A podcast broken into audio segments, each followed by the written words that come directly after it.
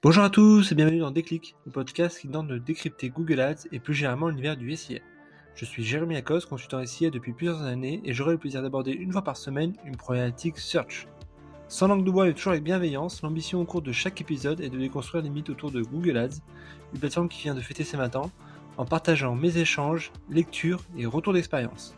Pour ce 11e épisode, je souhaiterais aborder la question que tout annonceur peut se poser à un moment ou à un autre comment gérer le pilotage de ces campagnes SIA d'un point de vue organisationnel. Autrement dit, faut-il mieux passer par une agence, un freelance ou internaliser la gestion de ce levier? Si comme souvent il n'y a pas de réponse toute faite, il y a un certain nombre de drivers à prendre en compte et qui peuvent permettre de prendre la bonne orientation. Étant de mon côté passé par ces trois statuts, je vais essayer de vous donner les éléments les plus activables pour prendre la meilleure décision. L'ambition étant bien entendu de ne pas procéder à une hiérarchisation de ces trois modes d'intervention qui, en fonction du contexte, faire sens. Allez, je compte les points. Le premier élément à prendre en compte est la maturité digitale de votre organisation. Schématiquement, si vous êtes une petite structure ou une organisation en croissance exponentielle, type scale-up, cela fera souvent sens de passer par une agence ou un freelance. A l'inverse, dès que vous aurez atteint une forte maturité digitale, se posera la question de l'internalisation avec des réponses différentes en fonction des contextes, secteurs d'activité ou même de la culture d'entreprise. Il y a encore pas mal de boîtes du CAC 40 qui externalisent toute la gestion de leur campagne ici. Le deuxième argument à prendre en compte est l'expertise de votre équipe. Si vous évoluez dans une organisation avec une petite équipe marketing ou que celle-ci est plutôt orientée produit, il y a de fortes chances qu'il n'y ait personne qui sache faire du SIA. Dans ce cas-là, trois possibilités. Soit il faudra procéder à une ouverture de poste, et donc justifier un ROI qui va avec, soit faire monter en compétence une personne en interne, ce qui peut prendre un temps certain au détriment d'autres tâches, soit avoir recours de la prestation externe. Dans ce cas-là, il est bien entendu recommandé de travailler de concert avec l'agence ou le freelance pour le pilotage des campagnes. Le troisième argument est le budget investi. À mon sens, en dessous de 10 000 euros d'investissement par mois, la question de l'internalisation ne se pose pas. Ou en tout cas, pas une personne à plein temps.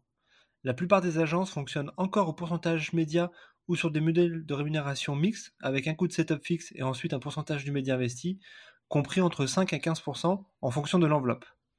A l'inverse, si par exemple vous investissez 100 000 euros par mois ou plus, la question de l'internalisation peut s'entendre économiquement.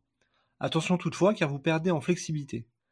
Ainsi, si le SIA n'est pas un canal que vous activez en fil rouge ou à l'inverse si vous avez besoin de fortement accélérer, cela peut être compliqué de le faire uniquement via de l'interne.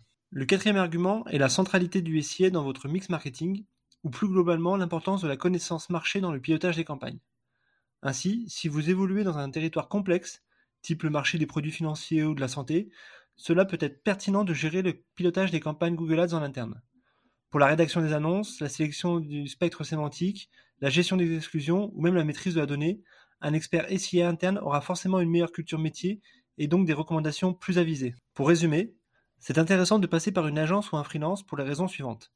L'expertise de ces structures avec des consultants qui peuvent échanger avec leurs pairs, la stack technologique que certaines agences construisent autour de la data ou de scripts custom par exemple, avoir un point de vue extérieur dans le cadre d'audit avec de la prestation ponctuelle, compenser le départ d'un consultant interne le temps de recruter, ou encore la gestion du multilangue, vous évitant ainsi de devoir recruter plusieurs profils SIA.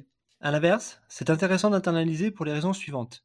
Une meilleure réactivité, même si ce n'est pas toujours une règle universelle, la maîtrise en interne de la donnée et des enjeux marchés, une question de coût à partir d'un certain budget investi, la mise en place de synergies avec les équipes marketing internes, et enfin l'approche growth dans l'organisation. Évidemment, ces deux listes à l'après-vert ne sont pas exhaustives et il y a encore pléthore d'arguments en faveur de ces deux types d'approches.